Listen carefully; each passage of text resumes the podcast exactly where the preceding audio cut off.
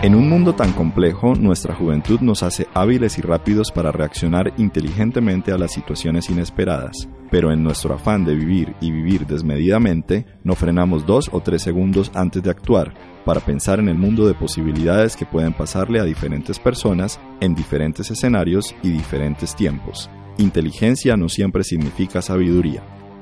El Teorema de la Vida, una radionovela educativa sobre problemas universitarios. Bienvenidos.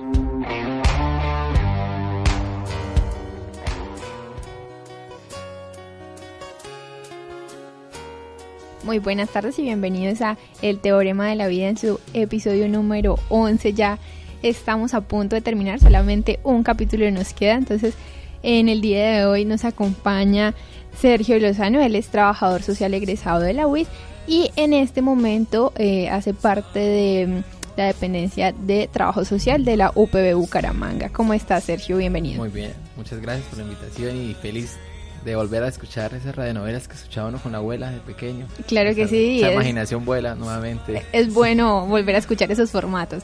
Bueno, te cuento a ti y a todos los oyentes que nos pueden escuchar a través de www.estacionweb.com y eh, hoy vamos a escuchar el capítulo número 11, a ver qué, qué nos trae, cómo se empieza a desenlazar este, este gran proyecto. Si me vas a olvidar, necesito tu oración y tu perdón.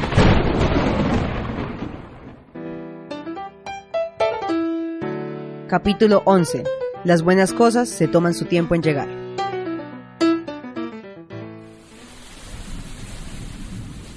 De los días de lluvia no me gusta hablar. A muchos les gusta la melancolía del gris. Yo prefiero quedarme con otro tipo de colores en el cielo. ¿Has notado que últimamente el atardecer es rosa? ¿Rosa? Sí, es rosa. Hoy ese color, pero se ve tan bonito. ¿Qué color no es bonito en el cielo? El gris. Siempre que empieza a llover, las cosas empiezan a mover. La gente no camina, sino que corre. La tierra huele diferente. No me gusta la lluvia no porque no me gusta el cambio, sino porque no es uniforme. Nunca llueve de la misma manera, con la misma intensidad.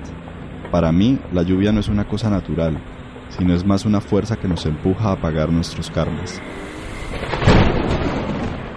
Perdón jefe por llegar tarde, hay mucho tráfico y con la lluvia todo se pone horrible. Tranquila Valentina, entre y arréglese.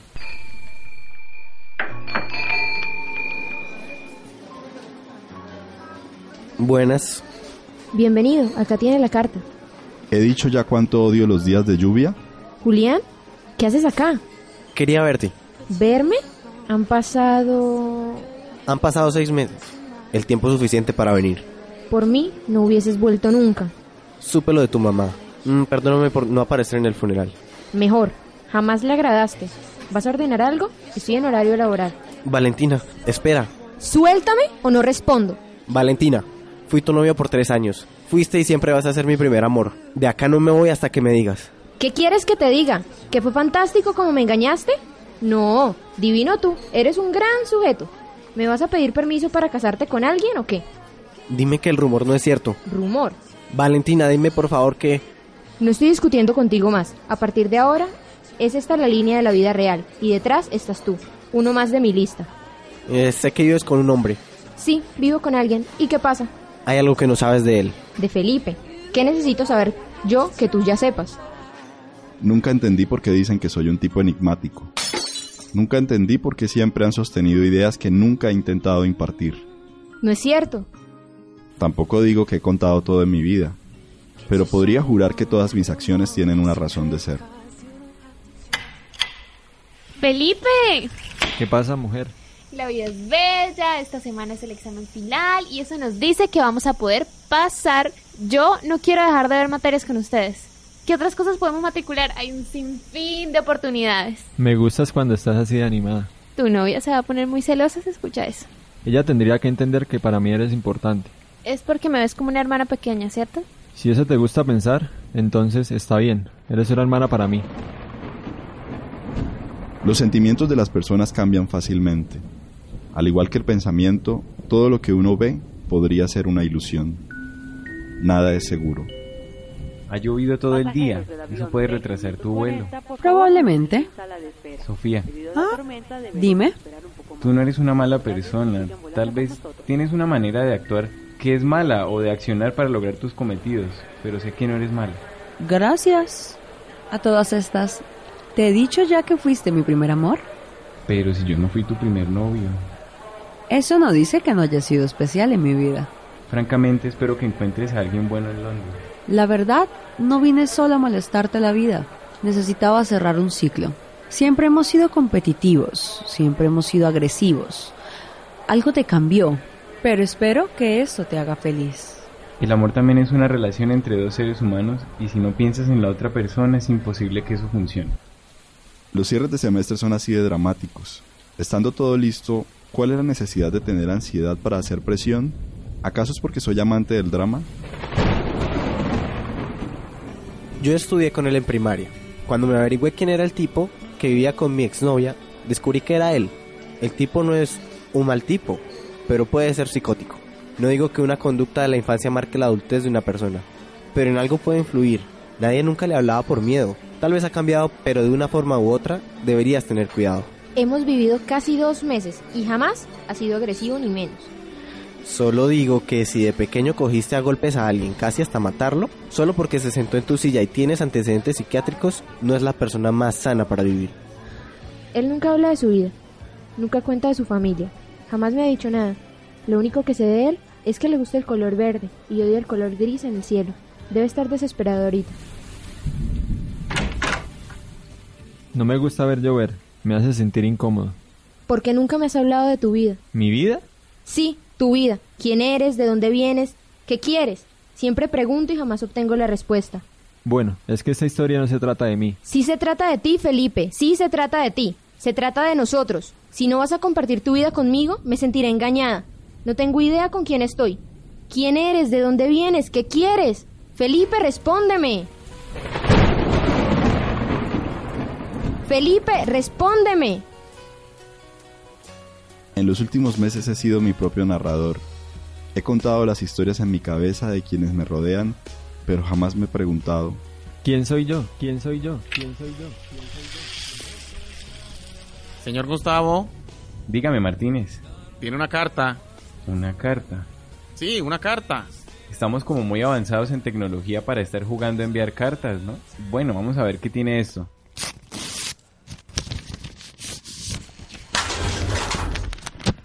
El Conservatorio de Música de la Facultad de Artes, Universidad Nacional que ofrece el programa básico de estudios musicales, otorga al señor Gustavo Ríos una beca completa por su buen desempeño en la industria musical.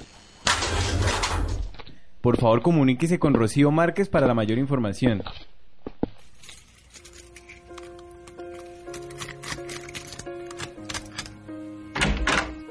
Niño Gustavo, una muchacha lo está esperando en la sala.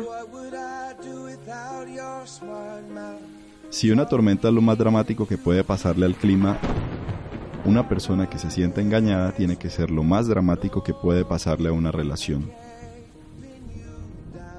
¿Cómo fuiste capaz? Pero, ¿cómo querías que te dijera? ¿Que llegara un día y contara como si nada? Te hemos confiado todo, Felipe, todo. Fuiste a mi casa cuando lo de mi mamá. Me ayudaste a firmar papeles. Has estado con Aurora y Gustavo en lo del papeleo de las becas de ellos. Hemos vivido, hemos hecho y deshecho. ¿Te costaba mucho decirnos que tienes una orden de captura en la fiscalía por golpear a alguien? Es un proceso, Valentina, es un proceso. Los procesos se toman tiempo. Ah, se toman tiempo. ¿Y cuánto tiempo lleva este proceso? ¿Dos? ¿Tres años? Dime la verdad. ¿Cuándo fue eso? No tengo por qué decirte. Ah, es que no tiene por qué decirme, pero pídame algo. Valentina, espera. No me vayas a tocar ni un solo cabello. No tengo Valen- ni idea con quién estoy viviendo. Va- Valentina, no me hagas esto. ¿Hacerte qué? ¿Hacerte notar que soy un cero a la izquierda en tu vida? ¿Que todo lo que has hecho es desahogar tu frustración amorosa conmigo? ¿Y decidiste hacer la obra de caridad con la pobrecita Valentina? Dime, dime lo que me tienes que decir. De ti no se puede esperar nada.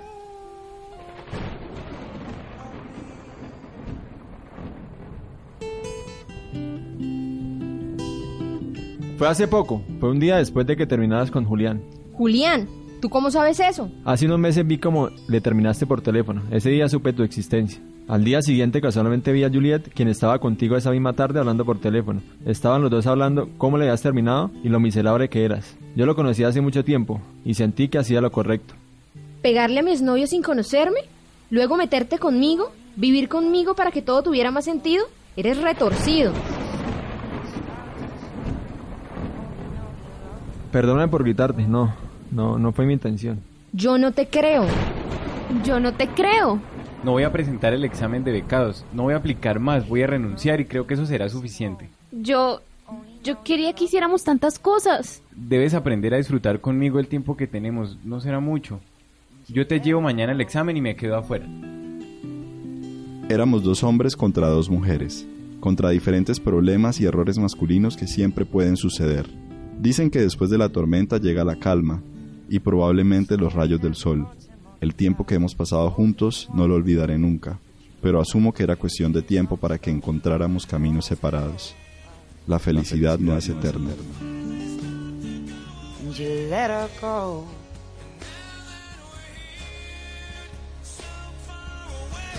Bueno, regresamos de escuchar el capítulo 11, en donde vemos como muchos problemas. Eh, primero que todo, quiero preguntarte, Felipe hace como un cuestionamiento de, los colores de la naturaleza, de que cuáles odia, cuáles quiere. Según el estado de ánimo de la persona, podemos ver las cosas diferentes, nos pueden gustar, odiar, odiarlas. Pues a veces tenemos como, generamos a veces un estado mental diferente, a veces nuestro estado de ánimo refleja mucho de, de tratar de ver la, digamos, el entorno como nos genera a nosotros, entonces a veces vemos muy todo de color negro, todo nos parece disgustar, todo nos molesta, pero a veces vemos todo de otros colores, un azul, un amarillo, un verde refleja a nosotros una, una variedad, un estado de ánimo muy diferente. Entonces cuando veamos o escuchando la novela, eh, Julián generaba ese, ese espacio de, transformación de lo que él sentía internamente y trataba de exponer fuera de, de su grupo, de su entorno, de las personas que trabajaban alrededor de él o que lo rodean constantemente. Claro que sí. Además también vemos que, bueno, Valentina tuvo un exnovio que ella le dio prioridad a su estudio y como desechó esa relación que tenía con Julián. Y, en y después de- del transcurso de la radionovela, ella eh, se hizo novia de Felipe, entre comillas, porque ellos mismos no sabían qué relación tenían. Y mm, ahorita ya empieza a cuestionarse sobre los problemas, no sé si llamarlos psicológicos que tenga eh, Felipe, que porque ella se metió con Felipe y no lo y no lo no lo alcanzó a conocer, o sea, lo conoció en la convivencia. Llega su exnovio a contarle un poco de cosas y ella se frustra. ¿Cómo, cómo llevar esa, esa frustración, esa rabia que nosotros tenemos por el otro por no haberlo conocido primero? Pues a veces cuando iniciamos unas relaciones o a veces no conocemos quién está, es a veces lo que la vida nos genera a nosotros. Son, son espacios donde empezamos a ver qué más allá puedo ver de mi vida o qué puedo generar a partir de eso. Entonces ahí la relación que ellos tenían antes no sabían el uno del otro cómo se habían conocido. Digamos, ella no tenía conocimiento de que su exnovio hacía parte de un grupo de amigos de más pe cuando él estaba un poco más pequeño y los procesos que él vivieron cuando se conocieron de chicos, pero grandes ya cada uno tomó una como un camino diferente y se encontraron con un amor entrecruzados en ese camino que fue algo tormentoso para ella, pero pues que decidieron como generar un proceso a partir de lo que pues ella empezó a ver. Esa frustración pues genera rabia, desolación, genera como me engañaron a mí frente a un proceso que yo realicé ahí. Entonces a veces esa mentira, esa frustración, tenemos que saberla llevar frente a lo que voy a vivir al otro. O sea, ella se desapartó, ella quiso saber quién era él porque no conoció su pasado. Y a veces eso es algo que nosotros olvidamos. Olvidamos quién está frente a nosotros y no sabemos quién es porque nunca hacemos una pregunta. ¿Quién es usted? Y eso nos lleva a generar como un enlace y, entre la, y, y a veces a preguntarnos nosotros mismos quiénes estamos o con quién estamos compartiendo una vida y no conocemos su pasado a veces. Y eso nos genera a nosotros una ansiedad, inseguridad frente a esos, procesos que nos llevaría más adelante a ver la vida de una forma diferente, de una inseguridad, de un miedo. Y eso nos puede llegar a generar a nosotros muchos temores frente a nuevos procesos o nuevos cambios. Tú tocas dos puntos muy importantes. Uno, como la liberación de, del alma y de quitar de nosotros ese odio por las demás personas. ¿Cómo, cómo podemos como sentirnos bien con nosotros mismos y con los demás? Y, ya decir, ya, eh, lo perdono y si todo sigue en pie. Pues a veces dicen que, digamos, lo más difícil es perdonar a alguien de corazón. A veces de palabra lo podemos decir, pero de corazón lo sentimos. Entonces, cuando tú liberas esa emoción y dejas que esas, esos disgustos y todas esas emociones negativas salgan de ti porque te hacen daño y decirte a la otra te perdona frente a lo que me hiciste, a lo que generamos y llegamos a generar esa, esa paz y esa tranquilidad que podemos tener porque a veces esa intranquilidad nos puede generar a nosotros un perjuicio personal social y en el entorno nos puede llegar a nosotros a ocasionar dificultades en frente a lo que voy a vivir con alguien o con mis compañeros o amigos de, de trabajo o de estudio. Entonces yo a veces creo que, que es decir la verdad con una sinceridad frente al, al otro, no decirlo de palabra para sentir y por detrás decir otra cosa diferente. Entonces yo creo que la honestidad y la sinceridad es algo fundamental, el perdón al otro. Sí, bien, entonces todos a perdonar para sentirse bien consigo mismo. Además, uno de los personajes eh, también se preguntaba, ¿quién soy yo? Al fin y al cabo, ¿quién soy yo? Y yo creo que más de uno eh, en la vida real se ha hecho esa pregunta y ha dicho, eh, sí, yo hago mil cosas, soy tal persona ante la sociedad, pero muchas veces, no sé, creo que sentimos como esa depresión de, ¿quién soy yo? O sea, ¿cómo, cómo salimos de esa duda, Sergio? Ah, mira, a, a veces esto, cuando estoy con los procesos de, de programas que vamos a hacer entrevistas para seleccionar a los chicos como monitores algunas cosas, a les pregunto a ellos, regálame tres cualidades y muchos de ellos se quedan preguntando a sí mismos, ¿cualidades? ¿Cuáles son las mías? ¿Qué tengo? Frente a otros yo me expongo y digo, él es muy talentoso, él tiene esas habilidades, pero cuando hago esa pregunta a sí mismo, nos quedamos como, ¿quién soy yo? O sea, ¿qué estoy haciendo en este momento? O muchas veces viene la pregunta que uno muchas veces dice, es una pregunta boba porque uno dice, le ponen ahí, ¿quién soy yo? Y uno empieza, o sea, es tan boba, pero uno ni siquiera la sabe responder y uno, ¿quién soy yo realmente? Claro, frente a esos procesos a veces nosotros eh, empezamos a ver quién soy yo y digamos algunos autores y algunos filósofos han de, digamos, gastado varios años de su vida preguntándose quién es, quién soy yo y preguntar a partir de, de una de una sintaxis, de generar procesos entre lo que yo soy frente a las personas y quién internamente yo desarrollo a veces. A veces uno no conoce a la persona quien está al lado de uno y uno se pregunta es que ella sabe quién soy yo, qué hago con mi vida, qué hago con mis con mis cosas, con mis sentimientos, con mis ideas a veces y entonces empezamos a ver varios personajes, digamos en la novela, cuando se pregunta quién soy yo y genera una gran como Una gran duda. duda entre los demás, quién voy a estar o qué voy a estar haciendo conmigo mismo. Entonces eh, empezamos a ver varios problemas a veces de personalidad que puede tener la persona. Puede cambiar, puede tener una doble personalidad en lo que yo hago frente a lo otro y yo expongo algo, pero mi pasado me sigue. Entonces a veces, ¿quién soy yo? Es una pregunta que a veces nos queda ahí como un interrogante grandísimo para nuestra vida. Y al final cuando llegamos y fallecemos o algo, les pregunto "¿Y quién era él, ¿no? Una buena persona. Tan solo esa palabra que Todos son buenas personas cuando fallecen. muy bien, quedamos en ese, sí, en ese enigma de quién era la persona, si fuera la persona que fue más violenta o agresiva. Esa persona fue buena al final, le dicen eso, pero no saben quién era él frente a su proceso de formación, su personalidad, lo que él hacía. Entonces eso queda como en duda a veces, eh, el hacer todo un estudio, a veces empezamos a averiguar mucho de ellos. Pero tú crees que podríamos llegar a, a esa definición de, del quién soy yo? Pues a veces de- definir quién soy yo lo definen muchas personas, a veces uno, ¿quién soy yo? Yo soy Sergio Andrés. Defino en una palabra mi nombre, mi esencia, en lo que yo genero y en lo que yo voy a hacer. Y a veces llegan añadiduras como mis cualidades, mis actitudes frente a lo que yo a los demás puedo generar. Entonces uno parte y siempre se presenta con uno mismo, con el nombre. ¿Uno quién es? No, ya me conocen. Ya saben Sergio quién soy. Campos. y ahí estoy frente a esa pregunta de quién soy yo. De pronto cada uno la podría responder frente a lo que yo hago, frente a mi vida y a- frente a los demás. ¿Cómo me conocen? A veces es un buen ejercicio preguntar a los demás, ¿saben quién soy yo? Entonces muchos empiezan, no, pues usted es tal persona, usted es X. Pero empezamos a generar como un grupo o unas cualidades frente a lo que el grupo ve frente a mí o a lo que yo creería que estoy expresando frente al otro. Entonces ahí empezamos a ver una sinergia de grupo empezar a hacer un trabajo muy, muy bien entre todos. Sí. Bueno, además de eso también se tocaba algo importante porque em, Sofía, eh, que era, es como fue la novia de Gustavo, ella ya como que Gustavo ya no la quiere, ella se va a ir por fin de la vida de Gustavo y ella le dice a Gustavo, es que tú fuiste mi primer amor y él le responde, pero es que yo no fui tu primer novio. Nuestro primer amor eh, necesariamente lo tenemos que ver evidenciado en, nuestro, en nuestra primera pareja. Pues yo diría que, que, que eso es algo que, que parte mucho la persona, del sí de la persona, porque a veces esos primeros amores son los amores que, les- se enseñaron, que aprendieron a, disfrutar o a descubrir sentimientos que nunca habían sentido frente a alguien. Y eso ma- marcó una pauta en la vida, que va a quedar ahí recordando como mi primer novio. Entonces algunos pasan la vida y dicen, me enamoré, pero pues ante mí ya habían pasado de pronto varias, varias relaciones, pero no habían tenido la sinergia o la empatía frente a una persona, una relación que me marcó mi vida me enseñó a ser buena persona, me enseñó a cambiar mis hábitos de hacer frente a otras personas. Todas esas cositas van marcando y van generando una cadena de enlace que va llevando a mí a recordar lo que fue mi primer amor en la vida. Y no puede ser exclusivamente el primero que conocí. De pronto amores de colegio, de cuando estaba más pequeño, pero eso marcan ciertas cositas, pero una relación fuerte, amorosa, de mayor confianza frente al otro, eso es lo que va a crear, a marcar lo que fue el primer amor de su vida.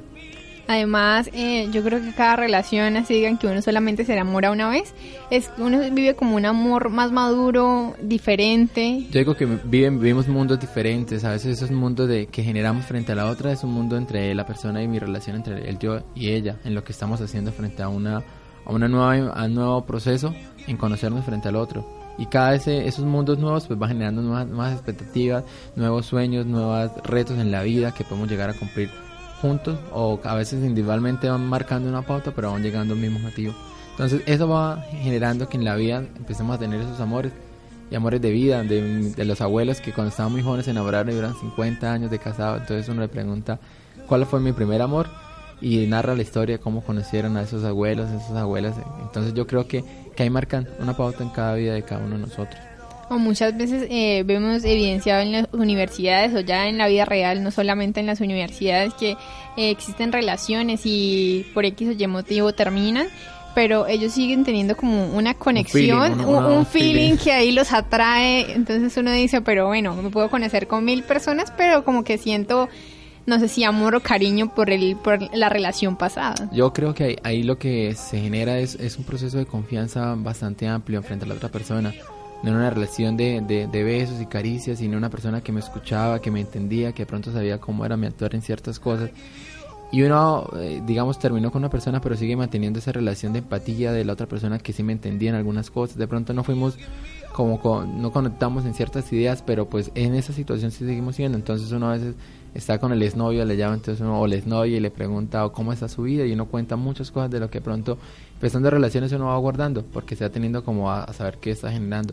Pero pues eso lleva a que la persona vaya generando como ese proceso de, de compartir frente al otro, de contarle cosas diferentes. Después de terminar la relación se siguen hablando como unos amigos, buenos amigos y, y uno en la vida pues ha tenido esos amigos, esos amigos que terminan con la novia de 4, 5, 6 años y se siguen manteniendo como esos amigos de toda la vida y, hacen chances, pero eso es interesante de la vida a veces.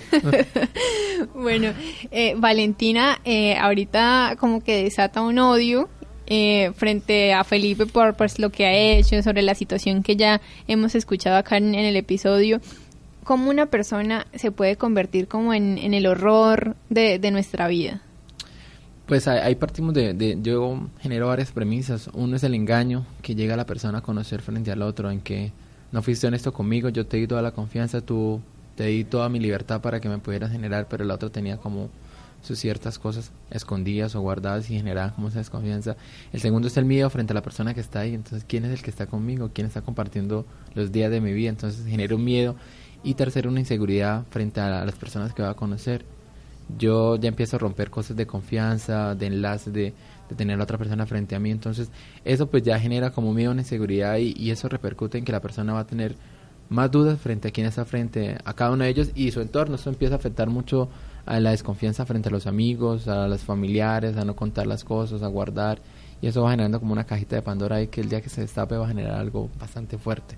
¿Por qué va a generar algo bastante fuerte? ¿Cómo nos podemos ver afectados ante, ante esa situación? Porque yo creería que, que, ese odio o eso que uno guarda frente a otro rencor que uno también puede tener frente a otra persona, eh, de pronto va a llegar a uno a darle, digamos, a la persona menos eh, que está, digamos, que no tenía nada que ver en el proceso, en el juego, y va a salir lastimada por todas esas cosas que de rencor y que yo guardé frente a otros las voy a desahogar frente a alguien que no tenía nada que ver. Entonces a veces es muy recomendable uno tratar de que las personas cuando uno se afecte es hacer una catarsis, es hablar con otra persona y desahogarse de una forma poco a poco a poco que eso le vaya sacando de uno del corazón y de la mente y no vaya quedando guardado ahí para la persona menos que digamos no tenía nada que ver en el juego pero llegó en el momento equivocado y sí. llevó de todo o si quiere llorar también llore, que eso también ayuda. El, el desahogarse, el generar e, e, esos trabajos de, digamos, de, hacer una catarsis frente a otro, de llorar, de decirle todo lo que yo siento. Vaya a una montaña, grite. a veces lo hacen, a veces es interesante eh, pararse frente a un cañón y hacer las cosas. Y entonces eso pues llega a que la persona genere como esa, me liberé, dejé que se fuera eso y salí adelante. Bueno, muchísimas gracias Sergio, ya se nos acabó el tiempo. Gracias por la invitación y esperamos que vuelvas a visitarnos por acá en la cabina. No, muchas gracias a ustedes y no recordar eso es vivir, es generar cosas interesantes. Muchísimas gracias por la invitación. Y gracias a todos los oyentes por escucharnos acá en Estación V.